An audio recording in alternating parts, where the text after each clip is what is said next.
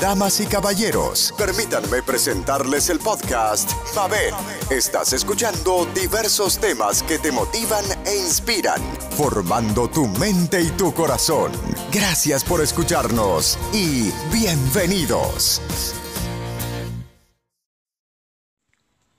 Hola, bienvenida mi gente de Guayaquil, Ecuador. Muchísimas gracias por escuchar mi podcast. Bienvenidos.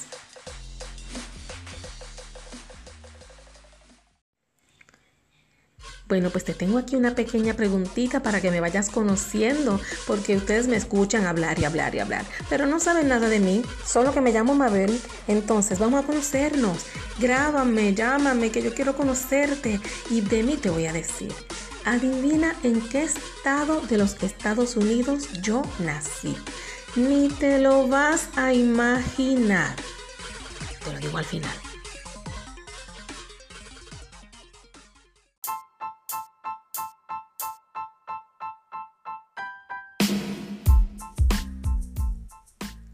Hola a todos, ¿cómo están? Bueno, hoy quiero compartirles otra de las vivencias mías.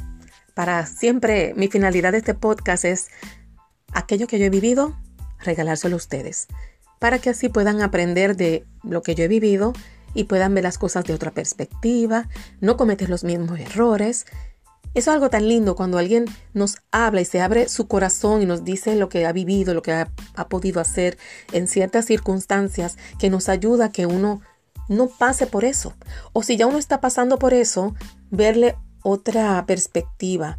O también inclusive no sentirnos solos, porque se siente tan bien saber que uno no está solo sufriendo algo, no porque la miseria le guste la compañía, pero sí porque uno se siente que psicológicamente cuando uno está pasando un mal rato, piensa que nadie más lo está sufriendo más que uno y la sensación de soledad es muy pesada, pero saber que otros están sufriendo algo parecido o lo mismo nos da fortaleza de unirnos y seguir hacia adelante.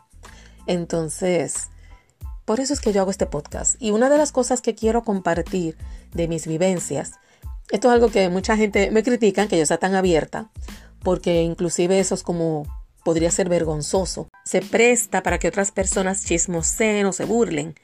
Pero bueno, ya yo he decidido que así como voy a vivir y como realmente aquellas personas que de verdad me siento a gusto con ellas son personas que me buscan, que se preocupan por mí, que les gusta saber de mí, pues con esas personas he decidido ya a esta edad que tengo que son los que vale la pena mantener.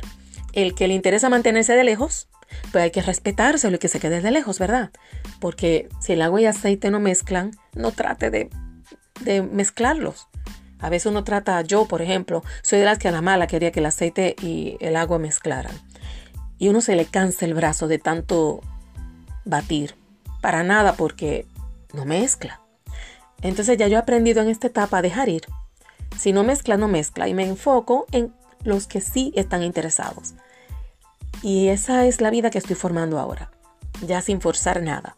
Porque uno bajo el pretexto del cristianismo, uno trata de llevarse con todo el mundo y tratar de relacionarse, de que nos unamos, que nos perdonemos, que estemos bien. Y ya demasiadas ocasiones, por fin he logrado una unión con ciertas personas que he tenido diferencias grandísimas, pero a la larga las diferencias vuelven a herir porque generalmente es así. O sea, no es que pasó un mal rato y bueno, fue un mal rato. No, es que hay dos personalidades chocando profundamente. Entonces, el uno forzar una relación, aunque sea sanguínea, aunque sea familiar, es contraproducente. Y después de muchas lágrimas y muchas depresiones, inclusive intentos de suicidio, aprendí por fin la lección. Y es maravilloso según uno va envejeciendo porque ya uno se va resignando unas cosas y toma otras perspectivas.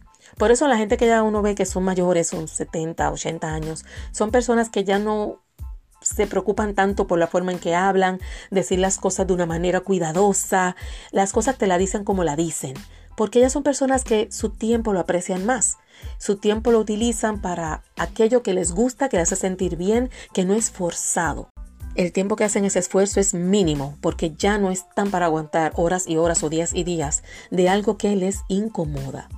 Y eso es algo que podemos aprender de la gente muy mayor, de que hay cosas que no hay que tolerar. No estar siempre en, son de guerra, pero alejarse de eso. Y cuando hablo todo esto me refiero a las relaciones. He notado que uno tiene que tener cuidado en buscar un balance cuando uno se quiere relacionar. La persona que está todo el tiempo hablando tipo vacaciones, o sea, que toda su vida es, hay una felicidad total, me va muy bien, mis hijos me ayudan, mi esposo es un amor, no tengo problemas, toda mi vida es perfecta. Esa persona molesta también, porque no es alguien con la que uno se siente que se relaciona, como que su vida o lo que está viviendo tenga algo que uno diga, ay, a mí me pasa eso también. No, uno dice, Dios mío, mi vida no se parece jamás a la vida de esta persona.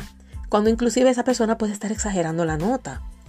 Entonces, también pasa la gente que se quejan y se quejan y se quejan sin parar. Entonces, ¿qué sucede? Yo descubrí que si yo empezaba a quejarme y decía todo lo malo que me estaba pasando, ay, mira, estos hijos míos, ay, Dios mío, mi esposo, que sí, mi suegra, que sí, mi trabajo, mis estudios, empezaba a dar todas las quejas sabidas y por haber, la gente terminaba alejándose porque ya no aguantaban tanta queja. Y cuando digo, ay, ya no voy a dar quejas, voy a hablar lo bueno. Ay, me fue bien, me fui para un hotel, estuve tres días, la pasé súper brutal. Mis hijas me hicieron un desayuno, me hicieron un regalo, mi esposo estaba cariñoso. También eso molestaba, eso generaba malestar. Porque entonces lo que, lo que yo recibía en los comentarios era, a mí no, a mí nadie me felicitó. A mí no me dijeron nada. Yo aquí aburrida, encerrada, pasando necesidades. O, o yo aquí el día de padres o día de madre, nadie me felicitó. Entonces, ay Dios mío, si digo algo malo, estoy quejándome. Si digo algo bueno, genero malestar. Siempre se genera malestar. Entonces, ¿qué yo aprendí? Que creo que ya en otro podcast lo mencioné. A no hablar de uno mismo. La cosa es que las personas debemos evitar hablar de nosotras mismas. Yo noto que el momento que uno habla de uno mismo, sobre todo cuando uno está en una posición de algo bueno que le está pasando, genera tanta incomodidad. Algo tan sencillo como, ay, sí, mis hijas tuvieron un detalle, eso duele, porque la persona que te está escuchando no siempre su hijo tuvo detalles. Y ay, estoy aquí frustrada porque tuve una discusión con un familiar. Entonces a esa persona le molesta porque no quiere escuchar problemas. O tú le recuerdas cuando esa persona también tuvo problemas con ese familiar. ¿Qué hacemos? El balance. No esté todo el tiempo quejándose, algo que yo aprendí. Con humildad le digo este consejo.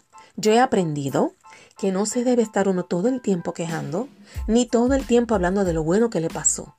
Se puede ser breve. Ay, sí, a mí me ha pasado a veces, ya tú sabes, las guerras.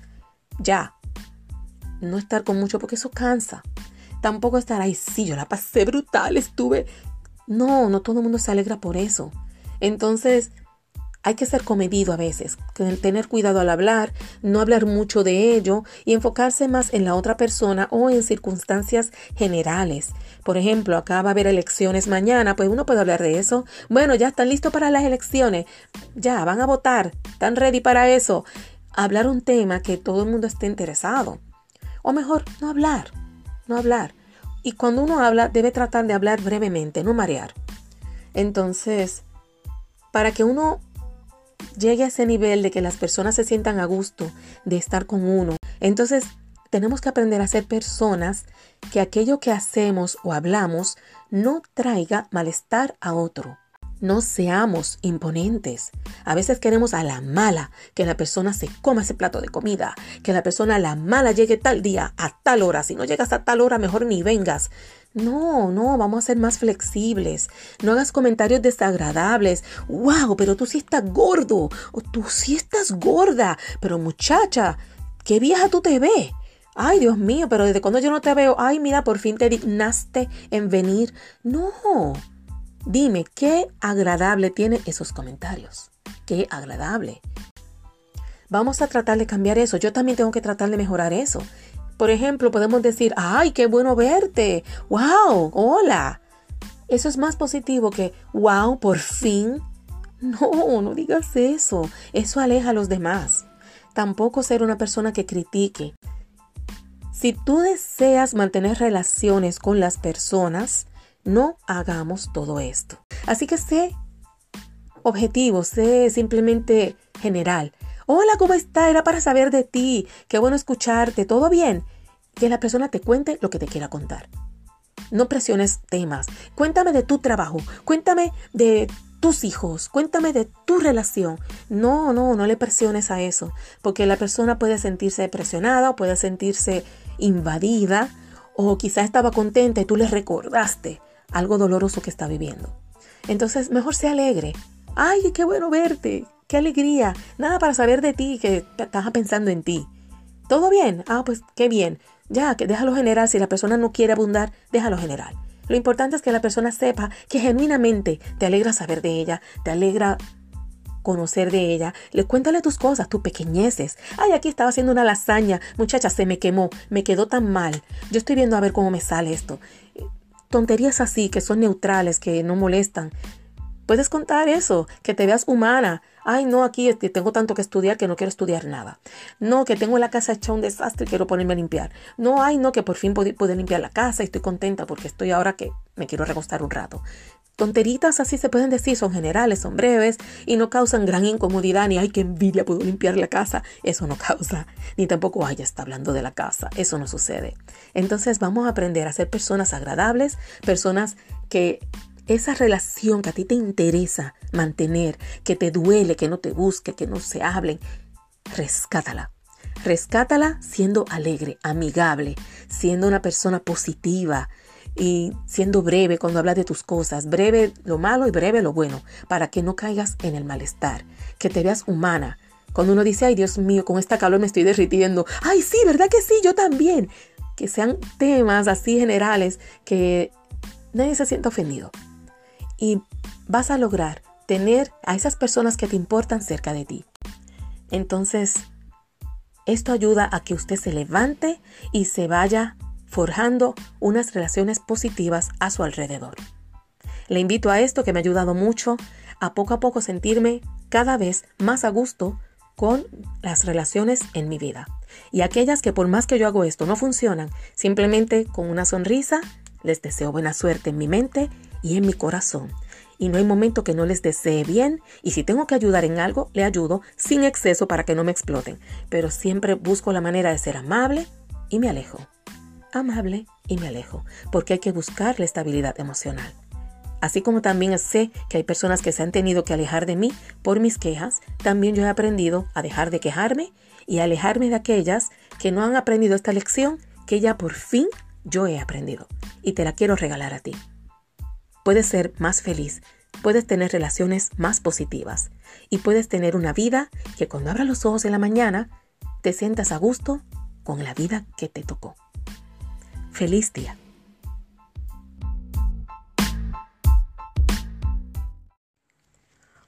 Bueno, pues apuesto que no adivinaste. Te voy a dar una última oportunidad. Empieza con la letra M de Mabel. M a la una, M a las dos. Ya, déjalo que no la pegaste.